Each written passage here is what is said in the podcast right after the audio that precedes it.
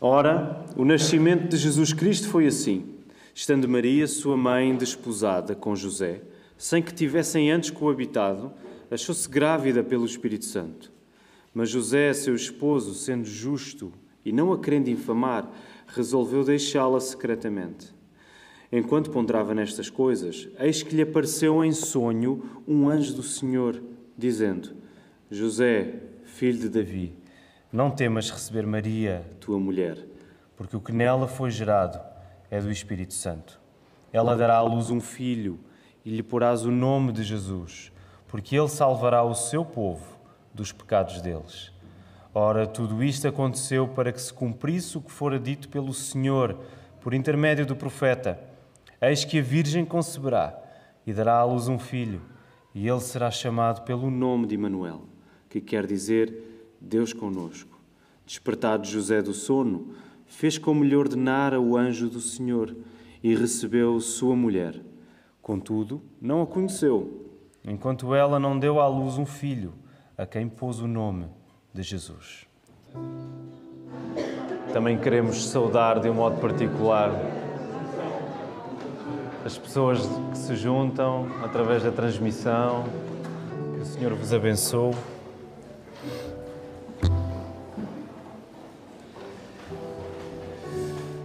Até à palavra, queridos irmãos, neste último domingo de Advento, antes do Natal. Nós estamos diante de um texto que nos fala sobre o relato, o anúncio do nascimento de Jesus. E o, o sermão de hoje chama-se A Cena é Sair de Cena. Aquilo que está a dar, como se diz na gíria, aquilo que é fixe, aquilo que é cool, aquilo que interessa, a cena é sair de cena. E o que é que eu quero dizer com isto neste sermão? Não há nada mais impeditivo, não há nada que bloqueie mais a nossa alegria em Deus, nossa satisfação no nosso Senhor, do que a insistência em termos o controlo da nossa vida. Não há nada que impeça mais a nossa alegria do que nós insistirmos numa vida em que somos nós o ator principal. E por isso, hoje, quando nós formos meditar sobre este texto acerca do nascimento de Jesus, nós percebemos que aqui está o antídoto perfeito para tu saíres de cena e deixares o ator principal tomar conta do palco. É isso que nós queremos pedir nesta hora. Queremos que Jesus fique no meio. Queremos que Jesus fique no centro desta igreja, das nossas vidas. Por isso, vamos orar nesta hora ao nosso Deus. Senhor, se estamos aqui foi porque tu colocaste esse ímpeto no nosso coração. Talvez alguns de nós acordaram até sem um grande desejo de virem para aqui, mas tu ainda assim, na tua misericórdia, trouxeste, Senhor, todos os que aqui se encontram Ó oh, Senhor, é tão melhor estarmos aqui do que em qualquer outro lado, porque juntos estamos diante da tua palavra, estamos a louvar-te, Senhor, e somos encontrados por ti naquilo que a tua revelação escrita diz, Senhor. É isso que nós queremos pedir nesta hora. Que através do texto, Senhor, através daquilo que tu revelaste em Cristo, nós possamos ver a nossa salvação nós possamos ver o perdão dos nossos pecados, nós possamos ver a nossa vida resolvida, Senhor, e nós possamos ver a maior cena de todas, que é o louvor a Ti. Foi para isso que Tu nos criaste, para nós sermos achados em Cristo, na Sua morte e na Sua ressurreição, e para nós estarmos diante de Ti em louvor contínuo, Senhor. Ajuda-me a pregar, ajuda-me a ser fiel à Tua palavra Ajuda-me a fazê-lo com coragem, com amor, Senhor, dirigido por Ti, Senhor. Que Tu possas ser, de facto, a pessoa principal nesta hora, Senhor. Nós queremos louvar-te no nome do Teu Filho Jesus Cristo. Amém. Queridos irmãos, não temos como começar a ler este relato sem antes repararmos que aquilo que dá início ao Evangelho de Mateus é parte, que é, faz parte daquelas partes da Bíblia que nós mais gostamos de dizer de recitar de memória antes de ir para a cama, que são as genealogias, certo? Quem é que diz uma boa genealogia antes de adormecer? Ninguém. Era, era sono, era, era tiro e queda, adormecíamos logo. Mas vocês lembram-se que o pastor Jonas pregou aqui há, uns, há umas semanas um sermão incrível em que ele explicava-nos a importância que as genealogias têm para o povo de Deus na palavra. Elas fecham e terminam ciclos, é? elas colocam-nos na cena da ação que aqueles nomes estão, para onde aqueles nomes nos estão a levar. E nós hoje precisamos apenas de um, voltar a essa genealogia, não a fundo, mas eu quero destacar uma coisa que é essencial nela, que é no verso 17. Portanto, o último verso da primeira parte desta genealogia. O que é que Mateus está aí a fazer? Mateus, ele começa, portanto, no verso 1, a genealogia em Abraão e vai terminar em Cristo. Não é por acaso que ele faz isto, há um objetivo. Então, Mateus, no verso 17, ele resume esta genealogia em três momentos. Portanto, o primeiro momento, vocês vejam lá, de Abraão até David, primeiro momento, 14 gerações. De David até ao exílio da Babilónia, segundo momento, 14 gerações. E desde o exílio da Babilónia até, até Cristo, terceiro momento, 14 gerações. Então nós temos aqui a indicação de que Deus tem um propósito perfeito através das 14 gerações exatas em cada um destes momentos, um propósito perfeito na história do seu povo, neste caso a começar em Abraão e a terminar em Jesus. Mateus não está só interessado em que os seus leitores consigam uh, compreender uh, a genealogia, estudá-la muito bem para o teste, como se ela fosse uma espécie de um resumo, não é? Aquelas versões Europa-América das obras maiores. Quem é que aqui é do tempo das edições Europa-América que resumiu aquelas obras tipo os Maias? Obras assim, o Tiago, a Rita, a Karina, o Miguel, o irmão Alberto, não são a Ruth, não são muitos de facto. Então eram umas edições que havia em Portugal, eu não sei se, se ainda existem, ainda há, ainda há, exatamente faziam uma coisa extraordinária pelos alunos, sobretudo os alunos do, do secundário. Eu sou culpado, assumo as culpas no cartório. Nós temos, há uma obra obrigatória no secundário, no, no meu ano, uh, foi no 11 ano que eu tive de estudar, que é Os Maias, do Essa de Queiroz, uma obra grande. E eu confesso, eu nunca li Os Maias, está lá em casa, na lista de espera para, para ler. Mas li o resumo da Europa América Proteste, que, é, que eram edições que a Europa América, a editora, fazia, resumia, muito resumida, estas obras massivas e era, era uma grande satisfação para qualquer aluno que na altura não tinha assim tanto gosto pela leitura. Então o que Mateus está a fazer não é isso, não é? Olha, leiam isto que é o essencial para vocês saberem. Mateus está preocupado em que os seus leitores tenham um entendimento teológico acerca daquilo que Deus está a fazer nesta sequência de pessoas. Reparem, o que é que está em causa quando Mateus destaca Abraão? Primeiro momento, de Abraão até David. Abraão, o que é que nós somos lembrados em Abraão? O que é que Deus prometeu a Abraão? Prometeu que através dele e da sua descendência muitas nações seriam abençoadas, certo? As bênçãos iriam para as nações através de Abraão e da sua descendência. Depois temos David. O que é que nós somos lembrados acerca do rei David? O que é que Deus prometeu a David? O trono, não é? Deus promete a David um descendente que irá governar eternamente no seu trono. Ora, a partir do momento em que nós vemos a palavra usar, o teu filho vai uh, reinar eternamente, nós percebemos logo que Salomão não pode ser o cumprimento total desta, desta promessa, desta profecia, certo? Ele não tem como reinar perpetuamente. Nós percebemos isto está a apontar para outra coisa. Então, Deus promete um governante eterno. E no exílio, nós somos lembrados do quê? nós somos lembrados de que a promessa que Deus faz no Velho Testamento ao seu povo, de Deus ser o Deus deles e o povo ser o povo dele, de Deus habitar com o seu povo, essa promessa ainda está por ser cumprida. Essa promessa ainda está por ser alcançada. Porque é que o, porquê? Porque o exílio representava o quê? O exílio representava a verdadeira condição do povo que o povo tinha falhado, que o povo tinha sido castigado pelos seus pecados e que a presença do povo diante de Deus tinha sido suspensa, porque eles já não estavam em Jerusalém, eles tinham sido deportados para a Babilónia. E Jerusalém era o centro onde a presença de Deus estava manifestada, era representada simbolicamente através do templo. Então Mateus está preocupado em mostrar isto aos seus leitores. A lógica de Mateus é muito simples.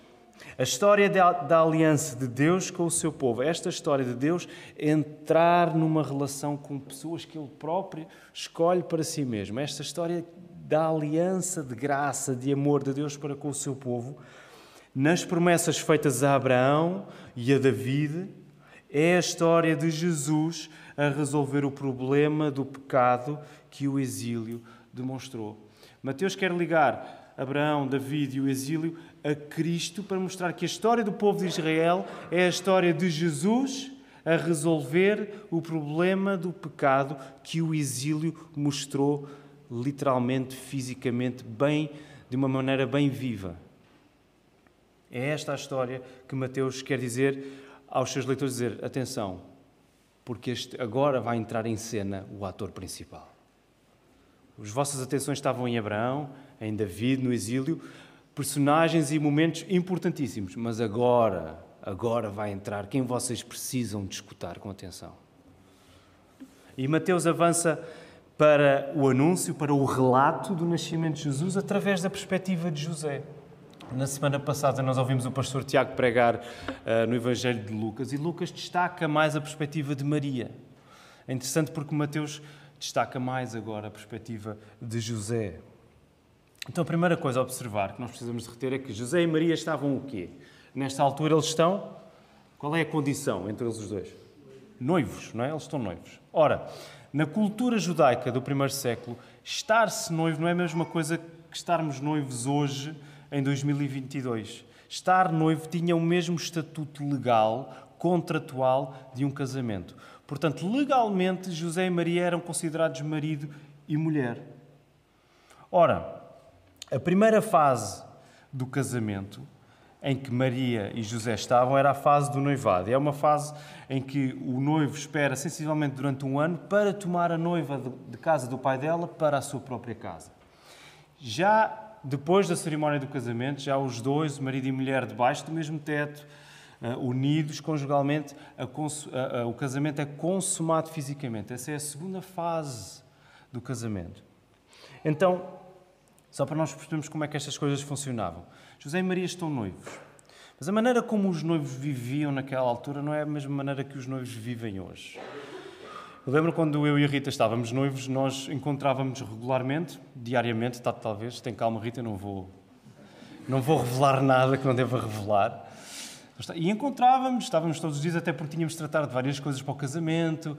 Ah, eu tinha de encarar a maldição de ir muitas vezes para o IKEA. Ah, temos uma fotografia incrível no IKEA, uh, foi a coisa boa que saiu daí. E estávamos juntos, muitas vezes falávamos. Na, na, na Judeia do, do, primeiro século, noivo e noiva não tinham esse tipo de à vontade, esse tipo de proximidade, ok? Nós percebemos que o contacto que José teria com Maria seria, na melhor das hipóteses, muito reduzido, mas podemos dizer com alguma confiança, eles não tinham qualquer tipo de contacto um com o outro. Então, é neste contexto que José chega ao conhecimento de que Maria está grávida. E José não sabe que é pelo Espírito Santo. Logo, José só pode chegar a uma conclusão: o que é que Maria foi fazer? O que, é, que, que ideia que lhe passou pela cabeça? Ela foi envolver-se com outro homem, de certeza. Ela foi infiel, adulterou e agora está grávida. José não sabe que ela está grávida pela intervenção do Espírito Santo. E então, perante esta ideia horrível, perante esta confirmação de que Maria adulterou, aparente confirmação, José, o texto diz-nos que ele não quer denunciar Maria, ele não quer expor Maria à difamação, à vergonha pública de ela ser acusada de um adultério. Mas José também, nós lemos, ele não considera a hipótese de assumir o casamento. Ele não considera a hipótese de tomar Maria como sua esposa. Porquê? Porque isso seria como se, como se José estivesse a confirmar que o erro também foi dele. Que ele e Maria tinham tido relações pré-maritais, quando isso não era verdade. Então José nem, não quer nem expor Maria, nem assumir o casamento. José vai optar por uma terceira via legal, que era um divórcio mais discreto, com poucas testemunhas, que resguardava Maria da vergonha maior de ser acusada de um adultério. Se José tivesse assumido o casamento, também seria muito difícil para ele agora voltar a confiar na, na sua noiva, dado o que ela supostamente tinha feito. E é neste contexto que José sabe da gravidez. Em tudo isto, reparem que o texto nunca diz que José deixa de ser um homem justo lá no verso 19. José, sendo justo, não a querendo infamar, resolveu deixá-la secretamente. Ele estava a considerar todas estas coisas e resolve deixá-la, resolve pedir este divórcio mais discreto. E a Bíblia não diz que ele deixou de ser justo, pelo contrário. A justiça de José é uma coisa evidente no texto. Mas a justiça de José, neste possível cenário de um grande problema que está à frente dele, não é a coisa essencial para a qual nós devemos olhar, porque ela serve como uma introdução ao anúncio do bebê Jesus e do que este nascimento significa para o povo de Deus. A justiça de José aqui é uma coisa ótima, uma coisa recomendada. Mas calma, o mais importante ainda, ainda virá. O mais importante não acaba com José e no seu exemplo. O mais importante é o que, é o que vem a seguir, é o anúncio do bebê que vem a seguir e a maneira como o anjo se dirige a José no sonho. Como é que, como é que o, o anjo chama José? Lá no verso 20. José, filho de Davi. José, filho de Davi. Para onde é que isto nos leva outra vez? Para genealogia. Estamos sempre na genealogia. Temos de fazer uma série só em genealogias. Tiago e Marco. Se calhar não iria resultar tão bem. Genealogia outra vez, filho de David. Ok, há aqui alguma coisa a acontecer, há um propósito aqui. Filho de Davi. Este descendente da linha real, José, tem um papel a cumprir. Ele tem um papel a desempenhar neste nascimento de Jesus. Este bebê que está no ventre de Maria, gerado do Espírito Santo, algo inédito na história de Israel. E este bebê deve ser nomeado pelo, por José, por este filho de Davi o nome de Jesus tem de ser dado pelo seu Pai. Mas este filho agora, este bebê, tem uma particularidade, tem uma coisa que nem David, nem o rei David, nem nenhum dos seus descendentes teve. Este bebê é Jesus, que significa literalmente o Senhor salva, ou o Senhor é a salvação. E quando o anjo diz: Tu vais dar a este bebê o nome de Jesus, porque ele salvará o seu povo dos pecados deles. O que o anjo está a fazer não é circunstancial. O anjo está a dizer que este bebê é o cumprimento, a encarnação do Salmo 130. E José, como judeu, ele ia lembrar-se disso. Ele ia lembrar-se que o Salmo 130 diz no seu final: Ele é o Senhor que redimirá Israel de todas as suas iniquidades. Este bebê é Yahweh, é o Senhor, é Deus em carne e osso. Mais, mais à frente é dito que tudo isto é feito para cumprir o que Deus tinha dito por intermédio do profeta. Este Jesus é Deus conosco. Este Jesus é o Salvador que está conosco. Ele é o Emmanuel, profetizado em Isaías 7, o texto que a nossa irmã Fernanda hoje leu. Este Jesus é o cumprimento da promessa de Deus habitar para sempre com o seu povo. E o que é que tinha ficado em destaque ainda agora? O exílio, o afastamento. E agora Jesus vem destruir isso. Jesus vem cumprir. Jesus vem ser o próprio Deus com o seu povo. Jesus nascer significa que a salvação finalmente chegou e que o exílio da presença de Deus será completamente destruído. Isto é interessante, porque para os ouvintes de Mateus, para os judeus daquela altura, eles estavam aonde a esta altura? Onde é que eles estavam a habitar? Onde é que eles estavam? Na Judeia, certo? Estavam no território de, de Israel. eles deviam supor: ok, nós estamos no sítio onde devíamos estar. A Babilónia ficou lá atrás, há quatro, mais ou menos há 400 anos. Nós já saímos do cativeiro, já saímos do exílio. Mas Mateus quer dizer o seguinte: ao contar esta história, Mateus está a dizer que vocês até já podem ter regressado. Nós já regressámos da Babilónia há mais de 400 anos, ou há quase 400 anos. Mas só agora é que o povo vai ser verdadeiramente libertado. Nós estamos aqui hoje no território onde é suposto estarmos, mas ainda, nós ainda estamos no exílio. A libertação que era suposto ter acontecido, eh, acontecido não foi a libertação final.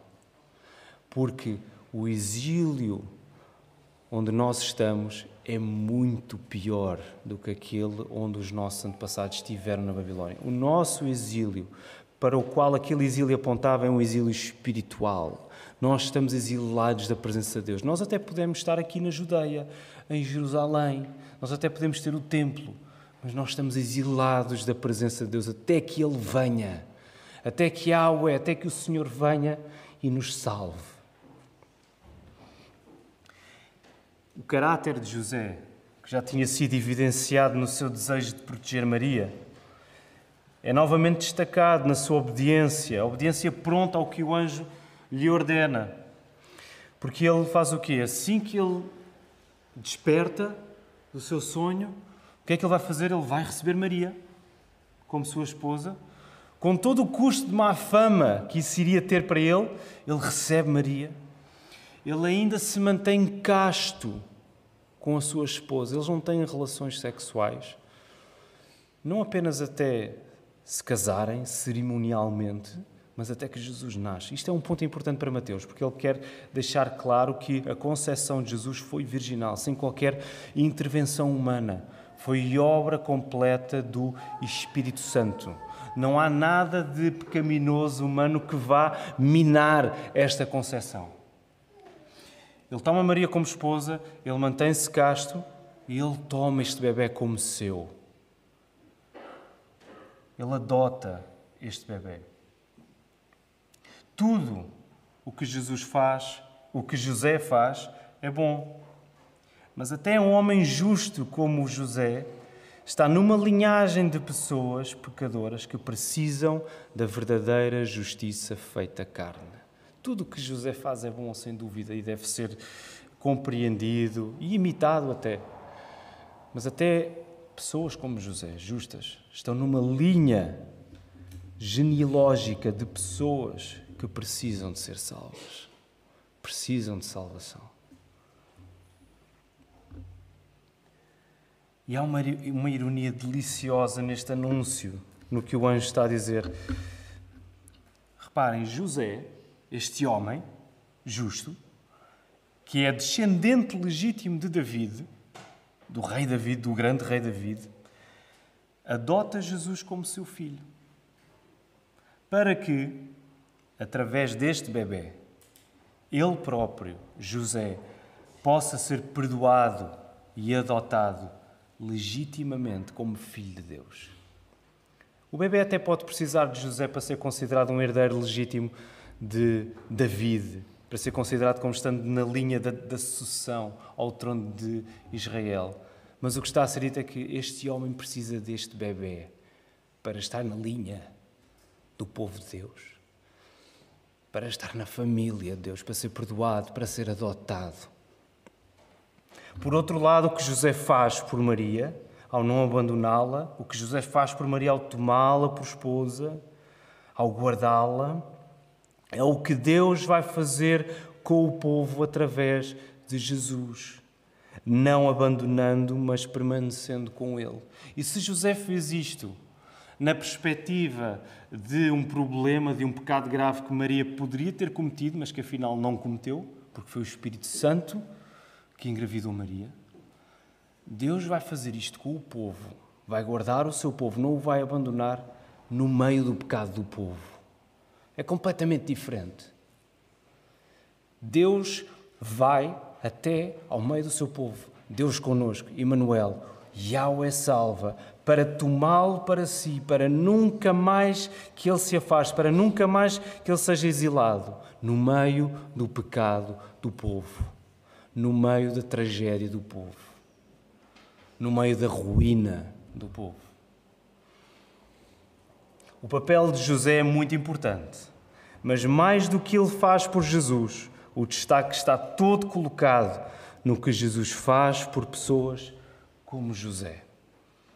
Mais do que José faz por Jesus, e isso foi importante, o destaque está todo no personagem principal, no ator principal que sobe ao palco, que é o que Jesus faz por José e por todas as pessoas que lhe pertencem. Por outras palavras, a prontidão de José em fazer tudo o que o anjo ordenou mostra a sua fé na palavra de Deus ao confiar que este Jesus é a sua salvação e o seu Deus. Ele está a colocar a fé na palavra, no anúncio, da mesma maneira que todos os santos do Velho Testamento antes de Jesus colocaram a fé na palavra, no anúncio de que o Messias virá e foram salvos por meio dessa fé. A mesma coisa está a acontecer com José. Ele reconhece que este bebê é o seu Salvador e é o seu Deus. Imaginem a cena. José vai a uma, uma, um, uma repartição oficial do Estado para registar o bebê e ele diz assim: Olha, este menino precisa de mim para ficar provado e claro diante de todos que ele tem o meu nome, que ele é um descendente legítimo de David. Coloca aí, coloca aí na cédula dele, no cartão, descendente de David. Já está? Ok. Mas agora, eu tenho que dizer, eu é que preciso deste menino para ser resgatado do exílio para a presença eterna de Deus. Eu é que preciso dele. Ele precisa, ok, ele precisa de ser declarado herdeiro de David, porque ele é o prometido, ele é que vai cumprir a promessa do rei eterno, mas eu é que preciso de estar com este bebê. Eu é que preciso de estar com Ele, porque Ele é o meu Salvador. E uma das coisas que eu te quero dizer esta manhã é que existe a tentação de achares que a tua posição diante de Deus depende do que fazes por Ele ou da circunstância em que estás, da circunstância que habitas. Eu não sei como é que são as vossas tradições de Natal, mas eu acho uh, vocês ainda continuam a viver exilados se não veem o melhor filme de Natal de todos, todos os anos. Sabem qual é? Como? Eu, eu acho que ouvi coisas diferentes. Qual é que é o, qual é, que é o filme? Diz lá, Jéssica. Uh, Jéssica, diz, diz lá. Die Hard. Epá, estamos a ir lá para cima. Não era esse que eu tinha em mente, mas é um grande filme também. Era, esse é de outro, esse está, está logo a seguir. Qual é o filme dos filmes? Para se sozinho em casa. Calma, vamos começar pelo título original, ok? Calma, calma, não digam isso. Título original em inglês: Home Alone. Depois há o Home Alone 2, que não tendo o impacto do primeiro é muito bom também. O a partir do terceiro não interessa, esqueçam. Um, há quem considere o segundo melhor? Não é igual, calma, não é. Não é. Ok, isto já é o, o para-sermão, é o outro sermão a seguir. Home Alone, tradução em português de Portugal. Sozinho em casa. Isto era apenas uma desculpa para eu conseguir introduzir sozinho em casa no sermão. Tradução do português do Brasil. Esqueceram de mim, exatamente. As duas traduções estão certas, ok? As duas traduções estão certas e é daquelas coisas que nós devemos abraçar, naquela tensão. Aceitamos as duas verdades. Este é um dos filmes que nós lá em casa vemos. Os, os nossos filhos foram introduzidos ao culto do Sozinho em Casa desde pequenos e, e, e, ficaram vidrados logo. Aquilo é um misto de alegria com medo. O, o filme é incrível. Até, o ano passado até comprámos um livro ilustrado com, com figuras do Sozinho em Casa. Vejam lá a história. Um, e de facto, hoje é, é um dos filmes da minha vida. Eu cresci a ver aquele filme. E no primeiro turno, ao, ao, fazer esta ilustração, ao usar o filme, tive de lutar muito para, para não me emocionar aqui a falar do filme. E quem, e quem estava a ver podia achar este, este pastor não é bom da cabeça, está, está quase a chorar com o sozinho em casa, quando podias chorar com tudo o que ele disse até agora acerca da palavra. Mas enfim, qual é o ponto? Para aqueles que já viram o filme, se não viram o filme, por favor, saiam daqui e vão ver o filme. O, o, Sozinho em Casa é o rapaz, o, o, menino Kevin McAllister, que faz parte de uma família em Chicago, norte-americana. É o filho mais novo de cinco irmãos. Eles vão viajar na altura do Natal, vão para a Flórida. Um, e ele fica sozinho em casa, é aquele rapaz que se porta mal, que ninguém gosta, que está sempre de castigo, e ele chega a um ponto que já não consegue aguentar. Aos oito anos de idade há muita coisa que já se aguentou e é preciso extravasar. E ele, há uma noite que diz: Eu desejava que a minha família desaparecesse. E no dia a seguir, que é o dia da viagem, eles de facto esquecem-se dele. Pronto, isto para dizer que ele vê-se na circunstância que ele queria, ele estava sozinho em casa e podia fazer o que queria, podia ir ao quarto do irmão roubar dinheiro, podia ver os filmes que queria, podia comer os gelados que queria, enfim. Podia andar de trenó nas escadas, e agora vou-me vou conter para não contar as cenas todas do filme. Ele podia fazer tudo o que queria, ele estava na circunstância ideal, mágica, uh, que ele sempre sonhou. E durante anos eu vi o filme quando era mais novo, a coisa que mais me fascinava era as armadilhas para os ladrões e tudo isso. Mas hoje, mais velho, olho para, olho para o filme com outros olhos e vejo de facto o filme não se resolve aí. O filme, o filme resolve-se só no fim, quando ele é encontrado pela mãe. Quando ele é encontrado pela mãe em casa. E ele percebe que nada daquilo tem valor se ele não tiver com a sua família. Isto para dizer o quê? Isto para dizer que tu até podes ter as melhores circunstâncias todas, ter as melhores companhias todas, mas se tu não confias em Jesus, se tu não deixas que Jesus tome o palco, se tu não deixas que Jesus seja o ator principal da tua história, tu ainda vives numa lógica de exílio, tu ainda, ainda vives numa lógica de afastamento, em que estás longe da presença de Deus.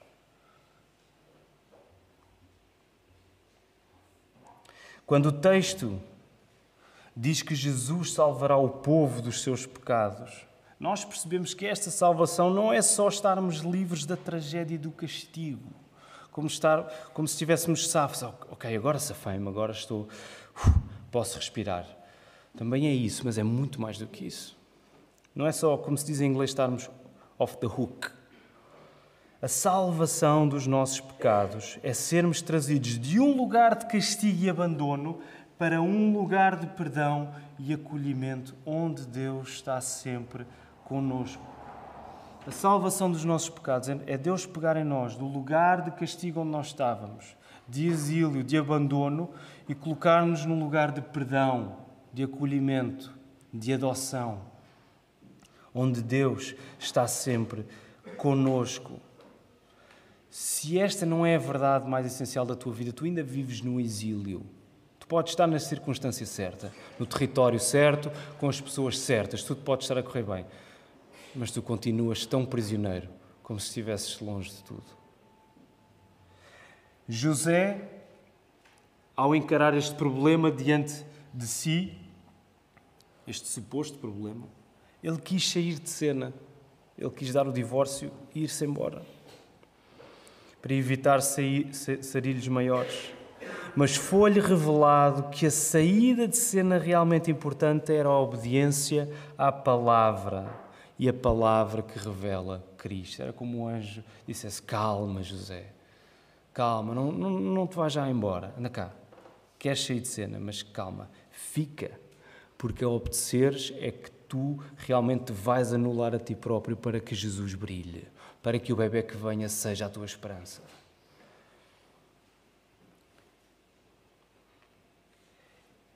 Esta obediência à palavra que destaca Cristo era a verdadeira saída de cena, mesmo que isso significasse estar no meio da cena da vergonha e do embaraço público. Mesmo que isso significasse o pior para José, de ser completamente embaraçado, envergonhado, mal visto pelos outros à sua volta mas foi-lhe dito: fica, recebe Maria, obedece, porque este bebê é o Senhor. O problema de Israel ao longo da sua história foi que o povo não quis sair de cena. O povo insistiu em ser o ator principal, preferindo ídolos ao Deus verdadeiro, preferindo a palavra do mundo à palavra de Deus. E a consequência foi uma saída de cena muito mais radical pela mão do próprio Deus. Aí vocês não, não querem sair do palco? Então eu vou-vos arrastar do palco. Eu vou-vos levar para o exílio como castigo pelos vossos pecados. Mateus está a dizer-nos que nesta história o ator principal não é Abraão, o ator principal não é David, o ator principal não é nenhum dos outros personagens que nós encontramos na genealogia. O, Mateus está a dizer-nos também que o exílio não é a palavra final ao fracasso dos nossos pecados. O ator principal não é nenhum desses.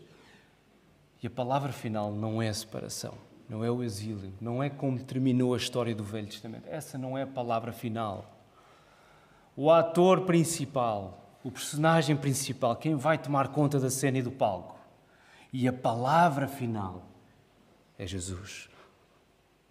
É Yahweh.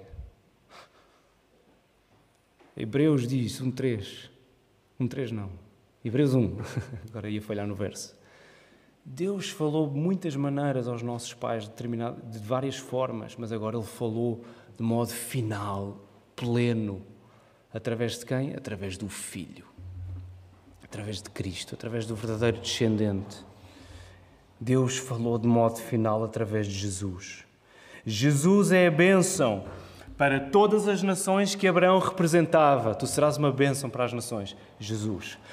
Jesus é o governo perfeito que David anunciava. O teu descendente vai governar eternamente. Jesus é esse governante, Jesus é esse rei. Jesus é o Israel verdadeiramente exilado da presença de Deus na cruz, não pelos seus pecados, Jesus é o Israel verdadeiramente exilado da presença de Deus pelos pecados do povo, pelos nossos pecados.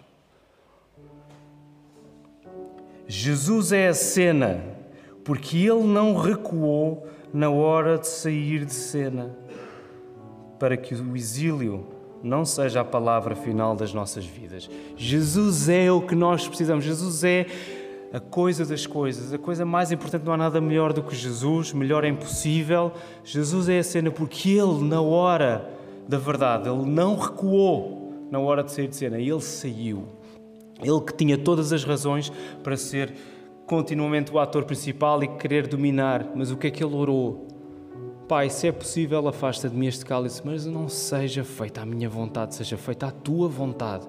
Na hora da verdade, Jesus não ficou ele saiu de cena. Ele deu-se ao abandono. Meu Deus, meu Deus, porque me desamparaste. Meu Deus, meu Deus, porque me asilaste. Nós lemos esta linguagem hoje no Salmo 80. Senhor, restaura-nos, faze-nos voltar. Jesus é o nosso regresso. Isto é tão evidente para Mateus que ele termina este Evangelho lá no capítulo 28 com as palavras de Jesus para os seus discípulos. Lembram-se o que é que Mateus escreve em último lugar? O que é que Jesus diz aos seus discípulos? Vejam lá, Mateus 28, verso 18 ao 20: Toda a autoridade me foi dada no céu e na terra. Ide, portanto, fazer discípulos de todas as nações, batizando-os em nome do Pai, do Filho e do Espírito Santo, ensinando-lhes a guardar todas as coisas que vos tenho ordenado. E eis que estou convosco todos os dias até à consumação dos séculos. O que é que está em causa? O que é que foi dado a Jesus? Toda a quê? A autoridade, todo o governo, todo o poder, todo o domínio. Já não é David. E já não é só na terra, é no céu. Mais. Ide, portanto, fazer discípulos de todas as nações. Em ti serão benditas todas as nações da terra. Jesus é esta benção. E Jesus comissiona a igreja para que as nações conheçam Cristo e sejam abençoadas. Batizando-os em nome do Pai, do Filho e do Espírito Santo. Esta é a nossa cédula. Este é o nosso registro, o nome que nos faz herdeiros legítimos do Pai do Filho e do Espírito Santo, da família de Deus, ensinando-lhes a guardar todas as coisas que vos tenho ordenado. E eis que estou convosco todos os dias. O exílio já não é a última palavra. O afastamento já não é a nossa realidade. Já não é aquilo que nos domina e define, porque Jesus está conosco. Eu estou convosco todos os dias Jesus é a solução para este afastamento. E a adesão a esta notícia de salvação é a verdadeira saída de cena, que se vai traduzir numa vida de entrega, submissão e louvor ao Deus feito homem. A adesão a esta notícia de salvação é a verdadeira saída de cena que se traduz numa vida de entrega, submissão e louvor ao Deus feito homem. Queres louvar o Senhor? Precisas de sair. Precisas reconhecer isto não é sobre mim, isto não é acerca de mim, isto não é para mim, isto é para Cristo. Como diz o Salmo 115, o começo do Salmo 115, não a nós, não a nós, Senhor. Mas ao teu nome dá glória. Percebem a lógica? Saída, não a nós, Senhor, não a nós. Mas o que é que já está a acontecer? Nós já estamos a ser inseridos na maior cena de todas, que é o louvor, mas ao teu nome dá glória. Não tens mais de viver exilado. É isto que eu te quero dizer esta manhã. Tu não precisas de viver numa lógica de exílio, de separação, em que te esforças para te provar aos outros, para mostrar como estás a seguir tudo à risca, para te provares a ti mesmo ou para te provares ao próprio Deus. Tu não tens de viver assim. Tu tens só de sair de cena, porque Jesus já fez tudo no teu lugar. Jesus já fez tudo. Ele já provou o que tinha de ser provado. Ele até foi exilado por tua causa. Ele morreu. Não foi a brincar. Ele morreu. Essa é a saída, que ao mesmo tempo, essa saída é ao mesmo tempo a entrada na maior cena de todas, que é uma vida de louvor com o povo de Deus, que Deus salvou para si mesmo em Cristo Jesus. Quando o ator principal, que é Jesus, entra em cena, nós saímos para nos juntarmos à maior cena de todas, que é o louvor. Nós estamos no centro da cena com Cristo na medida em que o louvamos. Não é na medida em que nos mostramos, é na medida em que o louvamos, em que reconhecemos que dependemos dele, em que nos arrependemos, em que seguimos, em que lutamos pela fé, em que somos igreja. E Cristo coloca-nos consigo. A palavra é audaz ao ponto de dizer que nós iremos governar com Cristo. E nós começamos a fazer isso louvando aqui, reconhecendo que o verdadeiro Rei é Ele. E é isso que nós queremos fazer nesta hora, voltando a ficar de pé, cantando. Que o Senhor nos abençoe, queridos irmãos.